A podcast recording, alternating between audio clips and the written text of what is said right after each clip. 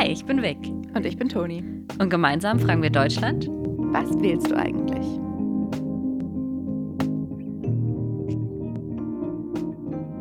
Hallo, ihr Lieben, hier ist Toni. Ich habe heute für euch mein Interview mit Professor Dr. Ada Pellert zum Thema Bildungspolitik in Deutschland. Sie ist Rektorin der Fernuniversität Hagen und sie wird sich natürlich auch gleich nochmal selber vorstellen, bevor wir sprechen über Bildungspolitik, Hochschulbildung, Hochschulbildungspolitik, über lebenslanges Lernen und Chancengleichheit in der Bildung. Und ja, ich hoffe, ihr habt auf jeden Fall Spaß beim Zuhören und lernt was. Ich habe auf jeden Fall was gelernt. Und ich würde sagen, lass uns doch jetzt mal reinhören. Ja, liebe Ada, moin. Ähm, schön, dass wir hier virtuell zusammenkommen und du die Zeit für uns nimmst. Bevor wir gleich ins Thema Bildungspolitik einsteigen, stell dich doch einfach gerne mal selber vor. Wer bist du? Was machst du eigentlich? Und was macht dich zur Bildungsexpertin? Ja, also ich ähm, bin seit 2016 Direktorin der Fernuniversität. Eine, eine tolle Universität, die ganz äh, bunte Studierenden hat. Wir haben die meisten in dieser Republik, fast 80.000 und die buntesten. Und das ist mal, äh, was mich sozusagen täglich äh, beschäftigt. Und ursprünglich komme ich aus Österreich, das hört man. Und äh, bin eben jetzt schon seit 20, 30 Jahren unterwegs im Bildungsbereich, vor allem in Hochschulen, aber auch in anderen Bereichen des, des Bildungssystems. Spannend. Und wann bist du nach Deutschland gekommen? Ähm, nach Deutschland bin ich gekommen vor über zehn Jahren. Also das hört man sprachlich immer noch ja. nicht, aber ich habe eine äh, deutsche Mutter gehabt und einen österreichischen Vater, bin also bilingual aufge, aufgezogen sozusagen. Und äh, dieser Unterschied begleitet mich sozusagen von Anfang an. Und ich bin aber jetzt, ich habe mal nachgerechnet, erschütternd, 30 äh, Jahre schon so im, im Hochschulbereich unterwegs und äh, meine Leidenschaft gilt sozusagen dem, der Universität als Organisation. Ich finde Hochschulen einfach total spannende mhm. Einrichtungen. Ich, ich kam ursprünglich aus der Organisationsforschung, habe also Wirtschaftswissenschaften studiert, aber habe dort dann den Blick auf Organisationen genommen und habe die Universität als eine besonders spannende Organisation entdeckt. Und dann wollte ich sie verbessern. Ja, cool. Und bist du selbst, also hast du hast gesagt, du hast auch eine deutsche Mutter. Hast du einen deutschen Pass? Nein, ich habe äh, nur die österreichische Staatsbürgerschaft, was äh, irgendwie mich auch betrüblich stimmt, weil ich dadurch zum Beispiel nicht wählen kann bei der Bundestagswahl. Ja, ja genau. Das wäre jetzt meine Frage gewesen. Lang in, in Berlin gelebt, da war das möglich, auch bei Europawahlen. Ja, schade. Aber nichtsdestotrotz äh, natürlich politisch sehr interessiert, insbesondere auch bildungspolitisch. Ja. Ja, Gott sei Dank, darüber reden wir dann ja auch jetzt heute. Aber total spannend finde ich dann, dass du, also natürlich ist das für deine Arbeit wichtig, aber dass du dich auch mit dem Thema jetzt trotzdem so auseinandersetzt, auch zu den Wahlen, obwohl du nicht wählen darfst. Das finde ich, also ich finde das erstrebenswert, ich finde das cool. Aber ich würde sagen, dann fangen wir gleich auch mal an. Bildung ist auch ein Thema bei den Bundestagswahlen. Das kommt natürlich auch in Parteiprogrammen vor. Die werden wir auch zu dem Thema noch analysieren. Aber wieso ist für dich Bildung ein Wahlthema sozusagen? Naja, ich, ich denke, immer wenn man darüber nachdenkt, ja, wie, wie verändert sich eigentlich eine Gesellschaft? Und ich meine, ich glaube, wir spüren alle, dass wir große Veränderungen vor uns haben. Klimakrise, Digitalisierung, Populismus. Ähm, dann kommst du natürlich zu dem Punkt, ähm, wie können wir das bewältigen? Und dann fällt natürlich ganz schnell das Wort Bildung, Kompetenzen, ja, wie, wie werden wir sozusagen schlauer und besser in diesen Themen?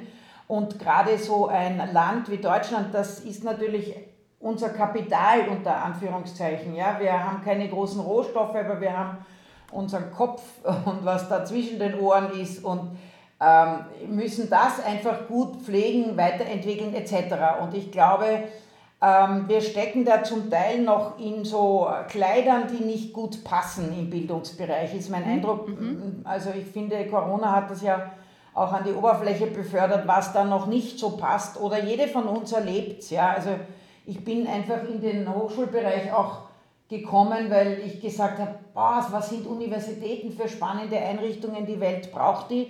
Toll. In den 80er Jahren ja, war die, das erste große Klimathema, wir waren alle äh, sozusagen drauf und dran, die Welt zu verändern und dann kommt man natürlich zu Unis und sagt, Ja, dafür haben wir doch Unis, dass die über die Welt nachdenken und mhm. auch reflektieren, was läuft da nicht so gut und Vorschläge machen. Und dann hat mich halt die Frage bewegt, ja schon, aber warum spielen Sie die Rolle nur zum Teil? Ja, das hat irgendwas mhm. offensichtlich mit Ihrer Organisation zu tun und wie Sie, ja, also wie wir auch Wissen sortieren. So kam ich zu der Frage, äh, die Universität als Organisation und wie können wir sie als Organisation noch weiterentwickeln. Aber im Grunde gilt das ja für den gesamten Bildungsbereich. Ne? Jeder, der Schule, Berufsschule, was auch immer erlebt hat, hat da partiell spannende Erfahrungen gemacht, aber sehr oft, und das schmerzt mich immer sehr, sagt man, wenn man es abgeschlossen hat, Gott sei Dank, es ist vorbei, nie wieder. Und das ist natürlich keine gute Ausgangsbasis für ein Land, das eigentlich sowas wie lebensbegleitendes Lernen organisieren muss, damit wir diese großen Transformationen gut bewältigen. Ja, wir können sie auch mhm. erleiden, sie können uns verordnet werden, aber besser wäre es, wenn wir sie gestalten. Und dazu müssen wir schlau sein. Und, und das ist das, was mich dann am Schluss einfach am meisten bewegt. Wie können wir das so gestalten, dass wir alle mitnehmen können? Mhm. Und wenn wir jetzt uns die kommende Bundestagswahl angucken, ich weiß, dass natürlich Bildungspolitik in Schulen, aber auch dann Hochschulbildung auch in den Wahlprogrammen drin vorkommt. Hm, siehst du da große Unterschiede in den Parteien? Also ich habe mich ja auch über das Format Podcast getraut, ja, nicht so pfiffig wie ihr, aber ich habe einfach mal mit äh, Bildungspolitikerinnen des Bundestages, ja, und ein, ein Gespräch geführt ähm, aus jenen Parteien, die eben im Programm haben, sie setzen sich sehr stark ein für lebensbegleitendes Lernen. Und das waren irgendwie sehr spannende Gespräche, weil im Grunde, wenn jemand ist in das Feld Bildungspolitik geht, dann beschäftigt er sich mhm. mit den Themen und ich habe dann eigentlich gefunden, dass die Unterschiede nicht so riesig sind zwischen denen, die sich damit befassen. Ja, die, die wissen irgendwie, wo der Schuh drückt. Ich sehe das größere Problem, welchen Stellenwert hat die Bildungspolitik insgesamt in den Parteien und im, im mhm. Wahlkampf? Ja, Kriegt es ausreichend Scheinwerfer? Natürlich gibt es auch Unterschiede zwischen den Parteien, klar. Mhm. Aber noch mehr quält mich eben, wie ist der Gesamtstellenwert des Themas bei Wahlen. Ja, wir haben ähm, schon eine Folge publiziert über Digitalisierung und haben da auch über Digitalisierung der Bildung gesprochen und haben auch über diesen Digitalpakt und sowas gesprochen. Und als wir für Digitalisierung ähm, die Wahlprogramme analysiert haben, haben wir halt sehr oft gesehen, wir wollen Schulen digitalisieren und sowas. Und wir haben eine Podcast-Folge über Frauenrechte gemacht mhm. und haben auch dort gesehen, dass wir in ein paar von den Wahlprogrammen immer zum Thema Gleichstellung und Frauenquote eine Überarbeitung des Professorinnenprogramms und dass wir an Hochschulen mehr Gleichstellung brauchen oder eine Quote brauchen oder der Frauenanteil erhöht werden muss. Also was ich sagen will, ist, wir haben sehr viel Hochschul irgendwie Content in den anderen Themen mitgesehen und man sieht einfach, dass es, also ich finde, man sieht total, dass es so ein, so ein richtiger Schnitt, so eine Schnittfrage ist, die muss überall mit angesetzt werden. Ja, richtig. Also und es gibt natürlich auch, also es zieht sich bei allen durch, dass man sozusagen das berufliche und akademische Bildung das äh, besser zusammenkommen müssen, dass wir mehr Durchlässigkeit brauchen. Das Thema Weiterbildung, was mich besonders beschäftigt hat, lebensbegleitendes Lernen. Also ich glaube, äh, die äh, im, im Bundestag für dieses Thema sich engagiert haben, ja, die, die sehen, wie wichtig es ist, da nationale Weiterbildungsstrategie, ja, wie, mhm. wie begleiten wir Menschen, gibt es Geld, äh, Weiterbildungsgeld, haben alle in irgendeiner, ein, ein Aufstiegs-BAföG, ein, äh, also Geld in die Hand geben, mehr Information, mehr Rahmenbedingungen, da orte ich viel Gemeinsamkeit, äh, das ist auch ganz wichtig, weil das ist ein dickes Brett, äh, wenn wir das weiterbringen wollen, weil mhm. äh, es ist die Gefahr, ja, dass wir sozusagen Bildung nur so erste Phase des Lebens und dann hat einen das eigentlich nicht Nie mehr zu beschäftigen. Und wir wissen das, aber dass das natürlich nicht passt. Und mein, mein Traum wäre, dass wir das auch so organisieren und so lustvoll organisieren, dass man immer wieder Lust hat, in Bildungs- und mhm. Lernprozesse einzusteigen und dass man nicht, also wenn ich so zurückdenke am Ende meines Studiums, hm, da war ich in so einem Zustand, ich bin ganz sicher, ich kann nichts, ich weiß nicht und die Welt braucht mich nicht. Und da habe ich mir gedacht, das ist nicht gut, wenn wir dieses Gefühl unseren Absolventen und Absolventinnen vermitteln. Ja, ja? so sollte man nicht ausgehen aus der Uni. Und äh, auch in, bei anderen Abschlüssen, auch beim Abi oder so, ja, also da ist man vielleicht noch mehr Aufbruch, aber auch in, in der Berufsschule ist oft so die Gefahr, dass wir nicht gut an der Motivation arbeiten. Also wir müssen einfach, die Bildungsmotivation ist das Salz des lebenslangen mhm. Lernens. Mhm. Ich wäre etwas, was ich nicht zumindest teilweise guttuend finde, nicht wiederholen wollen. Und ja. das heißt was fürs Gesamtbildungssystem. Ja, ich frage mich auch gerade, also ich habe zum Beispiel jetzt mir noch was in den Kopf gekommen. Ähm, wir haben in der Uni zum Beispiel ja auch über den Klimawandel gelernt und wir wissen ja auch, dass es einfach Orte gibt, wo früher ganz viel Kohle angebaut wurde. Und das soll ja, also mhm. davon wollen wir ja weg als Land. Und dann haben wir in 20 Jahren Regionen, wo die ganzen Familien und ganz viele Menschen fürs Kohle abbauen und in den Bereichen irgendwie qualifiziert sind, aber jetzt einen ganzen Karrierewechsel eigentlich machen müssen. Und auch da müssen wieder Menschen umgeschult werden und die müssen auch animiert werden, dass sie wieder was Neues genau. lernen wollen und so weiter. Also das hat wirklich mit jedem Thema irgendwie was zu tun. Das finde ich total spannend. Also völlig richtig, wie du ja. sagst, auch diese, wie begleite ich denn so eine Transformation oder so einen Strukturwandel, ja? Also wir ja. wissen, dass vieles wird wegfallen, aber anderes wird gebraucht. Und um, um nach, von A nach B zu kommen, muss man einfach sozusagen kontinuierlich da dranbleiben. Ja? Und mm, ich habe halt viel in der Erwachsenenbildung gearbeitet, die da oft auch schon die Methoden hat, um zu sagen, ähm, äh, wie vermittle ich das auch so, dass Menschen das als besonders hilfreich empfinden, einfach bei der Bewältigung des Lebens und nicht so sehr irgendwas mhm. was auswendig zu lernen und dann wiederzugeben bei einer Klausur. Ja, stimmt. Also wirklich, wenn man über Bildung und Bildungspolitik nachdenkt, da hängt so viel dran, als nur dieser erste Gedanke, den wir alle mitmachen, weil wir das alle in der Schule, also sozusagen, wir denken alle zuerst an Grundschule und bis vielleicht zum MSA oder ja. bis zum Abitur oder Fachabi, weil wir das alle machen mussten. Aber da hängt wirklich viel mehr dran. Das ist wirklich spannend. Glaubst du denn, dass es zurzeit wenn, wenn man jetzt über Bildungspolitik spricht, zum Beispiel in Bezug auf die Bundestagswahl, glaubst du, der Fokus ist zu doll auf Themen wie Digitalisierung und Schulbildung oder? Äh, ja, ein, ein, also wie soll ich sagen, äh, Digitalisierung äh, ist eher wie so jetzt dann in Kombination mit der Pandemie, ja, wie so ein Brennglas, das einfach mhm. vieles an die Oberfläche befördert hat, was natürlich auch unter Experten und Expertinnen lang bekannt war oder unter jenen, die es mühsam erlitten haben. Aber jetzt sieht es halt die Republik und ich glaube, die, diese Aufmerksamkeit müsste man viel stärker nutzen. Da geht es natürlich nicht nur um Digitalisierung, sondern es geht darum, wie lernen wir im 21. Jahrhundert und haben wir das noch in einer Form organisiert, die, die passt. Ja? Und ich glaube, nimm das mit mhm. dem Digitalpakt, das, ist, das hat uns doch ganz plastisch vor Augen geführt, da werden Milliarden bereitgestellt und irgendwie schaffen wir es nicht, dieses mhm. Geld an den richtigen Ort und zu den richtigen Themen zu bringen. Und da müssen wir einfach hinschauen. Das ist die Art, wie wir steuern im Bildungsbereich. Und ich glaube, darüber denken wir noch zu wenig nach. Da müssen wir, glaube ich, radikaler nachdenken. Ja, also, und, und da merke ich auch so den Unterschied. Der Hochschulbereich hat das Glück, dass er als die einzelne Einrichtung hat mehr Eigenständigkeit. Die, die konnte schneller reagieren, weil die einzelne Hochschule hat sagen können, jetzt machen wir das und das und das. Dass das nicht immer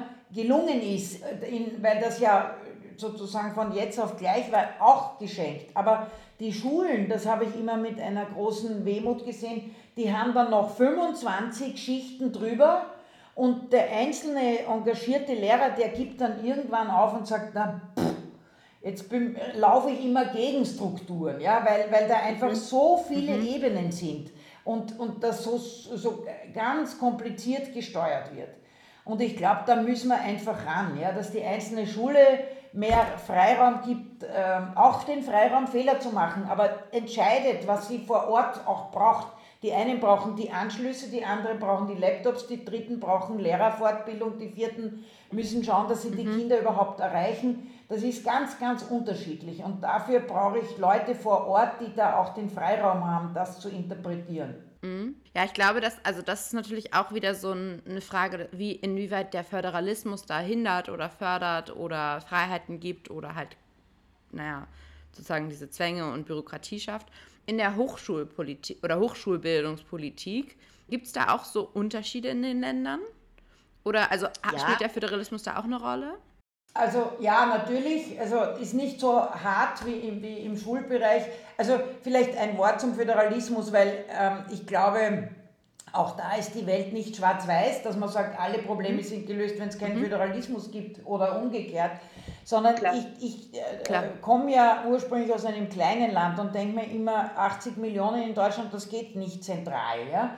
Also man, man braucht natürlich auch, auch ähm, Strukturen, wo man mit Unterschieden arbeitet. Aber ich würde mir einfach wünschen, dass man stärker mit diesen unterschiedlichen Erfahrungen arbeitet. Also da braucht man sozusagen eine kräftige Moderation, die kann dann sagen, ah, das ist aber interessant, wie die das in Bremen gelöst haben, das ist aber spannend, mhm. wie das in Bayern ist mhm. und schaut doch einmal nach Hamburg. Also das ist eigentlich ein großer Schatz, wenn man mit dem ordentlich arbeitet. Dann könnte man da wo man das nicht braucht, wenn ich jetzt zum Beispiel an das Thema Plattformen oder so denke, ja, wo ich mir denke, also es gibt einfach Standards, die heißen nicht zufällig Standards. Ich will, dass das fürs Abi irgendwie gleich ist, ich will, dass für die Plattform gleich ist. Ich sage immer, das ist wie beim Schienennetz. Wir wollen doch auch nicht bei der Eisenbahn, dass jetzt jedes Land eine andere Spurbreite hat, ja? Yeah. Sondern, also da yeah. müssen wir schon schauen, Leute, wo machen Unterschiede einen Sinn und wo sind sie einfach nur hinderlich.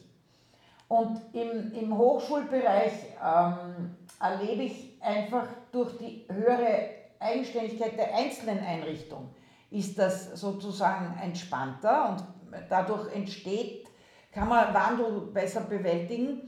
Und wir haben, ich bin ja hier in, in Nordrhein-Westfalen auch die Vorsitzende der Digitalen Hochschule NRW. Das ist der mhm. Versuch, mhm. ist spannend, 42 Hochschulen tun sich zusammen und sagen, wow, also das Phänomen Digitalisierung ist schwierig für, das heißt was für die Verwaltung, das heißt was für die Forschung, das heißt was für Lehre und Lernen und alles gleichzeitig. Das ist und kommt eigentlich on top.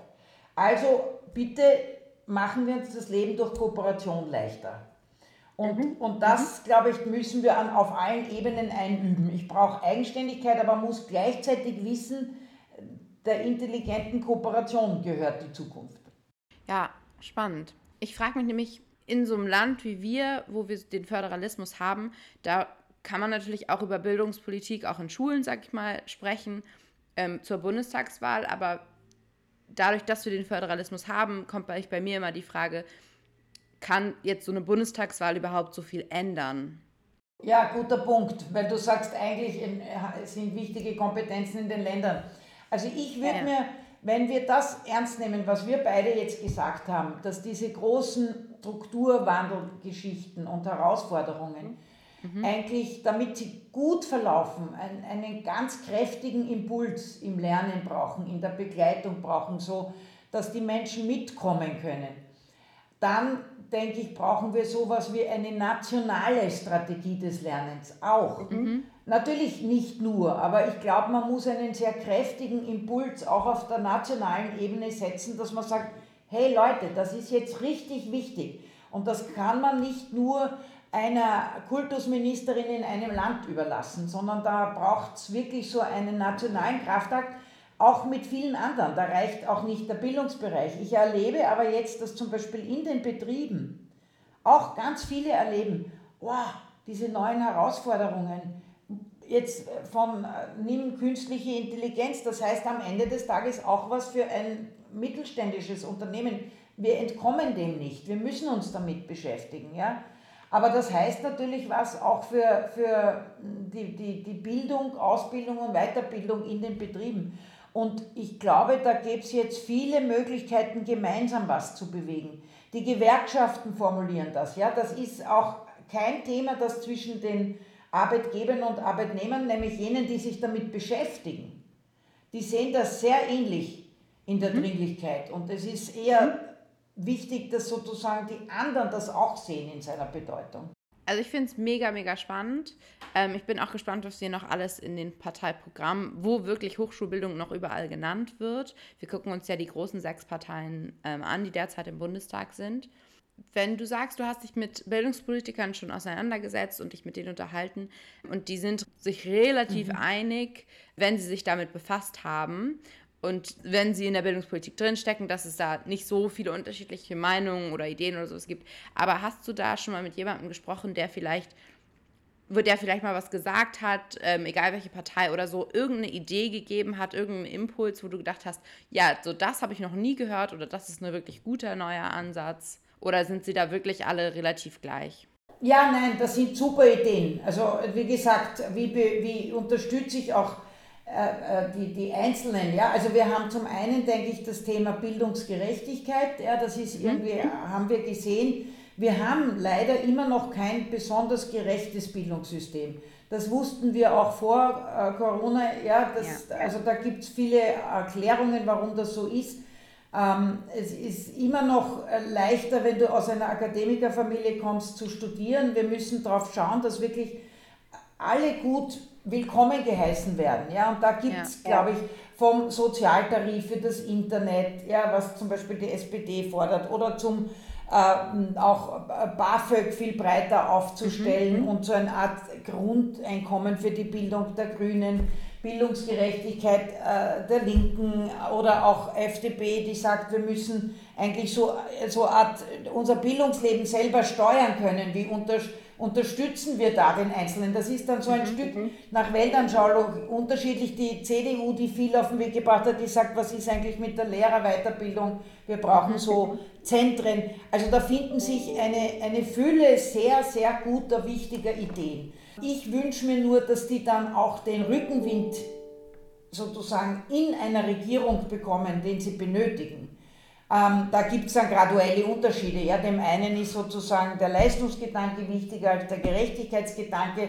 Das ist dann so das Spektrum der, der, der Weltanschauungen. Aber ähm, ich glaube, dass äh, die, mit denen ich gesprochen habe, da war ganz klar, das braucht mehr Scheinwerfer. Und ich, ich hoffe einfach, dass auch in Koalitionsverhandlungen wir nicht nur gleich mal Finanzen, Finanzministerin, Wirtschaftsministerin, mhm. ja, und also das hat immer viel mehr Aufmerksamkeit. Und das ist das eine, genau wie du sagst, auch sieht sich auch der Bund da überhaupt als zuständig. Da ist ganz mhm. häufig dieses, hm, eigentlich sind wir da nicht zuständig. Aber diese, diese Aussage können wir uns gar nicht leisten, weil wir müssen auf allen Ebenen dafür zuständig sein, in den Kommunen, ja. in den Betrieben, in den Ländern. Also, und wie wir das gut verknüpfen, ja, dass am Schluss, und da würde ich sagen, die einzelnen Lernenden, ja, du musst für dich da was Spannendes dabei finden, ja, weil am Ende des Weges kann ich dir leider nicht das ersparen, dass du dich auf den Weg machen musst, ja, du musst sozusagen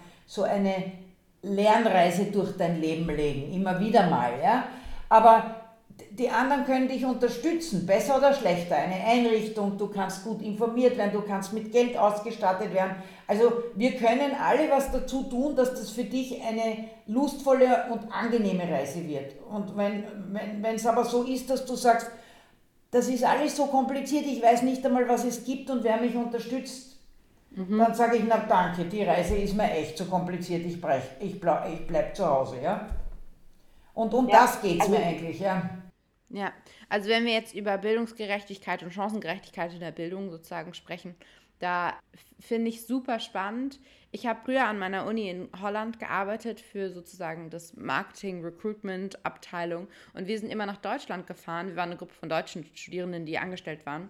Und die haben uns nach Deutschland geschickt und haben, wir haben sozusagen in der Nähe dort erstmal auf Messen wie der Master und More Messe oder Bachelor und More oder Einstieg in Hamburg haben wir gesprochen, entweder Vorträge gehalten oder hatten so einen Stand wirklich auf einer Messe. Und da war ich tatsächlich als äh, Schülerin auch an der Schule auf so einer Messe. Aber wir sind auch an Schulen mhm. gefahren und wir waren auch auf so Ausstellungstagen in Berufsinformationszentren von der Agentur für Arbeit.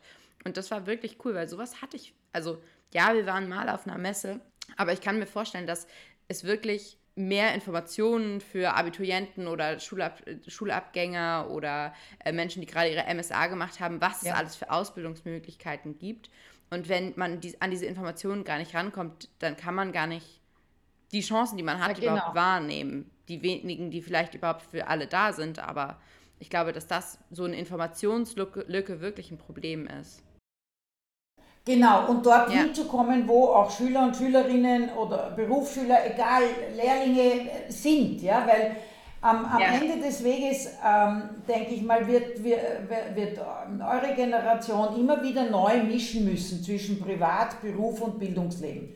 Ja? ja. Das kann man jetzt so als Bermuda-Dreieck sehen, dass man sagt, uh, aber man kann es auch als interessant sehen, weil man kann immer dazwischen. Also ich nehme jetzt die Fernuni, ja, ganz viele Leute, die aus Familien kommen, da hat vorher noch nie jemand studiert. Ja, die machen das zum ersten Mal. Oder Menschen, die haben schon drei Kinder aufgezogen und gesagt, so, jetzt bin ich dran. Jetzt möchte ich mal studieren. Oder die haben schon ein Studium in einer Präsenzuni und sagen, hm, ich habe jetzt nach fünf Jahren Berufstätigkeit mhm. gesehen, ich bin äh, Ingenieur, aber ich habe so viel mit Menschen zu tun, ich würde jetzt gern mal irgendwie mehr über die Psychologie wissen. Also mhm. die holen sich ganz unterschiedliches ja, äh, äh, dazu in unterschiedlichen Lebensphasen. Und ähm, weil sie das Gefühl haben, sie können damit ihr Leben besser steuern. Manchmal ist damit natürlich auch ein beruflicher Aufstieg verbunden, natürlich, ja, deswegen macht man das auch. Aber oft ist es auch so, dass man sagt, hm, ich, äh, ich, ich ähm, bin jetzt eigentlich auf das neugierig oder ich möchte mich verändern, etc. Und was das heißt, das, kann, das musst du ganz früh, also ich habe ja zwei Kinder und ich weiß, meine, die, die Bildungsberatung, die da in den Schulen war, mh, hm, ja, irgendwie gab bei uns auch ja, nicht. verbesserungswürdig. Ja, ja. Also, also meine 13-jährige Tochter, die haben es dann irgendwie äh, befragt und sie kam dann nach Hause und ich habe gesagt, und was wirst du beruflich machen? Hat sie gesagt, ja, also ich glaube Barkeeper oder Nagelstudio. Sage ich, aha, interessant, warum? Ja, die haben natürlich die jetzigen Interessen einer 13-Jährigen. Ja. und ich meine, wenn wir so, ähm, es gibt so spannende Sachen und man sollte sich wirklich dafür Zeit nehmen, ja, weil man, man äh, entscheidet sich schon äh, für etwas, was sehr prägend ist fürs Leben. Umgekehrt mhm. Muss das durchlässig sein. Also es darf nicht eine Entscheidung mich auf einen Weg das ganze Leben setzen, ja, sondern Biografien sind bunt, es muss möglich sein, wenn ich eine Lehre gemacht habe, sage ich, na, vielleicht fange ich mhm. doch einmal später Studium an. Oder umgekehrt, ich, ich habe Abi gemacht und mh, hm, also dieser theoretische Weg ist nichts für mich. Ja. Ich, mhm. also das muss möglich sein, ja, dass wir das immer wieder neu mischen. Ja, spannend. Ich war gestern mit einer Freundin verabredet und wir haben über ihren Job gesprochen, wie es ihr gefällt. Und wir sind auch aufs Thema Bildung gekommen, also auf Weiterbildung während des Jobs. Und sie hat gesagt, ich habe fürs ganze Jahr noch mein komplettes Weiterbildungsbudget. Ich habe das noch gar nicht angefasst. Aber ich würde so gerne, aber ich weiß gar nicht, wo ich anfangen soll. Es gibt so, so vieles, was man irgendwie noch nebenbei lernen könnte oder mal so einen Tag, eine Tagung belegen könnte.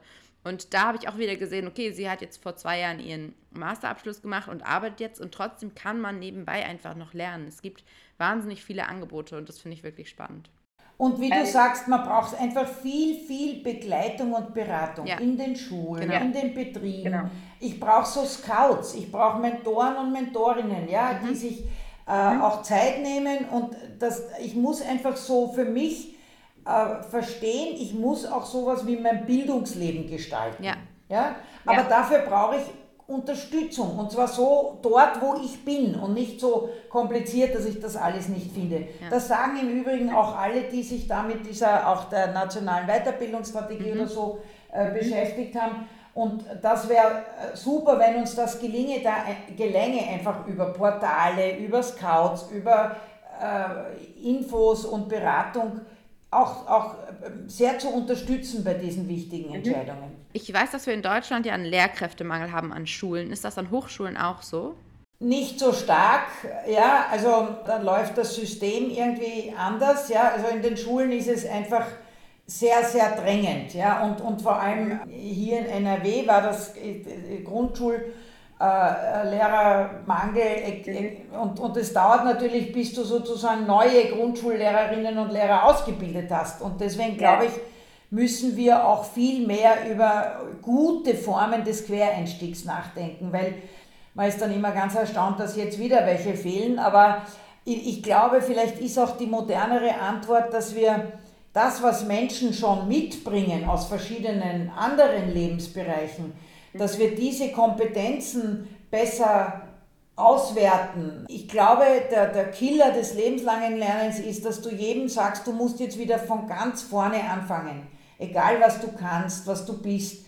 Wir müssen viel mehr lernen, das, was Menschen mitbringen, zu würdigen. Mhm. Und, und darauf zu reagieren und dann sagen, ah, und was muss ich am Ende einer Ausbildung können und was bringen die aber schon mit? Also da glaube ich, ähm, kann es nicht sein, dass wir immer wieder alles von vorne lernen müssen, egal ob wir das schon wissen oder nicht. Dann kommen wir jetzt noch mal einmal zurück, auch zu der Chancengleichheit, was wir gesagt haben, aber auch noch mal einmal ein bisschen zu den Parteien zurück. Du hast ja auch über Hindernisse gesprochen und auch über das BAföG. Ähm, das ist ja etwas, was sehr oft in den Parteiprogrammen drankommt. Die großen sechs Parteien haben ja alle so einen Vorschlag für, ob es zurückgezahlt werden soll, ob das für alle da sein soll und, und, und. Siehst du denn BAföG oder Finanzierung in Deutschland als ein großes Hindernis zur Bildung? Glaubst du, die Parteien sind da auf dem richtigen Weg oder haben wir andere Sachen, um die wir uns zuerst kümmern müssen? Also wir sind natürlich im internationalen Vergleich äh, gut, ja, weil wir ja Klar. Bildung als öffentliches Gut führen. Also schau mhm. in den angelsächsischen äh, Bereich, da musst du dich mal verschulden bis ans Lebensende. Mhm. Also ich denke, Bildung als öffentliches Gut, das ist, ist ein, eine geteilte Auffassung doch von vielen. Aber ich glaube, man muss dann schauen, es reißt dann irgendwie nur ab, das beschäftigt mich irgendwie. Ja, man sagt, also bis 25 ist möglichst alles frei und ab dann mhm. ist es eigentlich dem Einzelnen überlassen, ob er jetzt einen Arbeitgeber findet, der ihn unterstützt. Ähm, mhm. Also da, da sehe ich eine politische Herausforderung. Wie geht das dann eigentlich weiter? Ist das alles nur Privatinitiative? Hm, nicht gut, weil dann werden die, die eh schon gut ausgebildet sind, die werden immer besser. Da gibt es einen Matthäus-Effekt und andere Zielgruppen verliert man. Also ich glaube, da muss man politisch hinschauen. Das ist auch mit äh, Leben, Organisation von lebenslangem Lernen gemeint. Jetzt noch eine Frage, die mir in den Kopf kommt, die ich einfach total spannend finde, mm, auf Bezug zu auch zu Chancengleichheit und Bildung und öffentlichem Gut. Und wir haben ja keine Studiengebühren hier in Deutschland, aber dafür haben wir ja unseren NC. Mm, vielleicht ist es gar kein Wahlthema, das fände ich jetzt total spannend von dir zu wissen. Glaubst du, dass wir in Deutschland zu sehr an dem NC hängen oder ist der sinnvoll und wird er auch gebraucht bei uns an den Universitäten? Ich habe da sehr gemischte Gefühle. Ja. Ich glaube, ähm, am Ende des Tages muss natürlich jede Hochschule und jede Studentin sich überlegen, passen wir zueinander. Ja? Also beide mhm. Seiten müssen sich diese Frage gut überlegen. Und natürlich mhm. ähm, ähm, muss man auch schauen, bin ich dafür geeignet etc. Ja?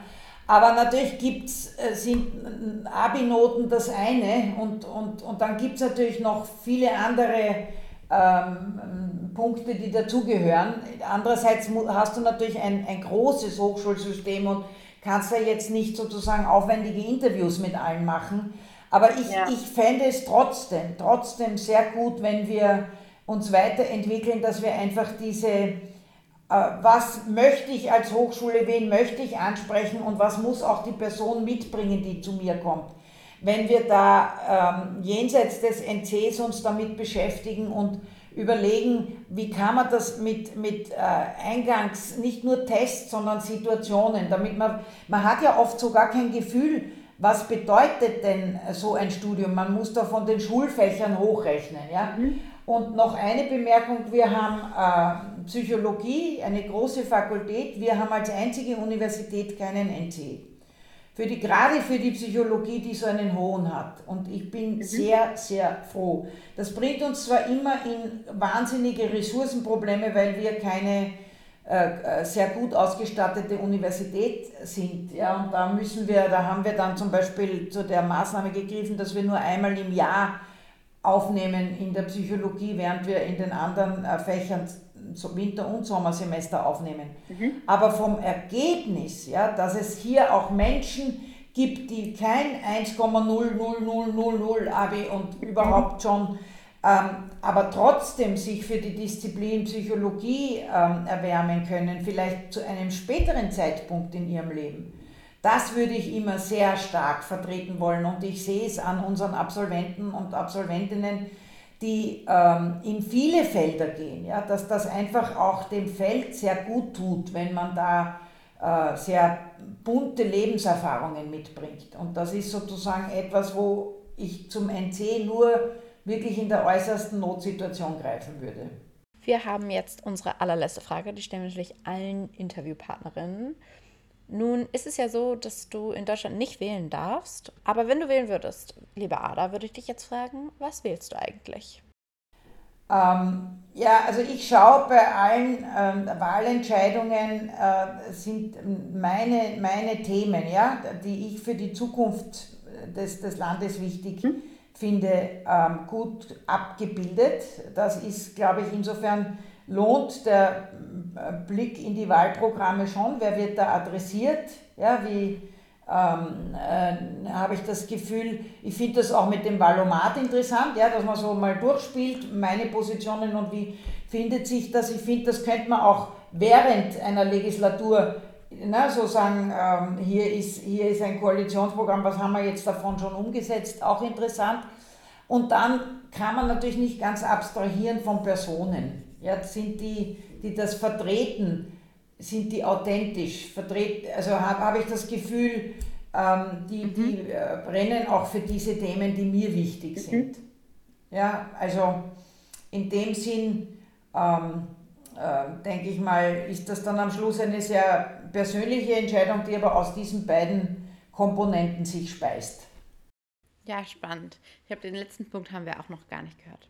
Ja, dann würde ich an der Stelle sagen, danke. Vielen Dank für deine Zeit, für dein Wissen, dass du das mit uns geteilt hast. Ich hoffe, es hat dir auch ein bisschen Spaß gemacht. Und wenn du an dieser Stelle noch irgendwas loswerden möchtest, noch irgendwas, was wir nicht besprochen haben, was du unseren Zuhörerinnen irgendwie mitgeben möchtest, dann darfst du das gerne auch noch.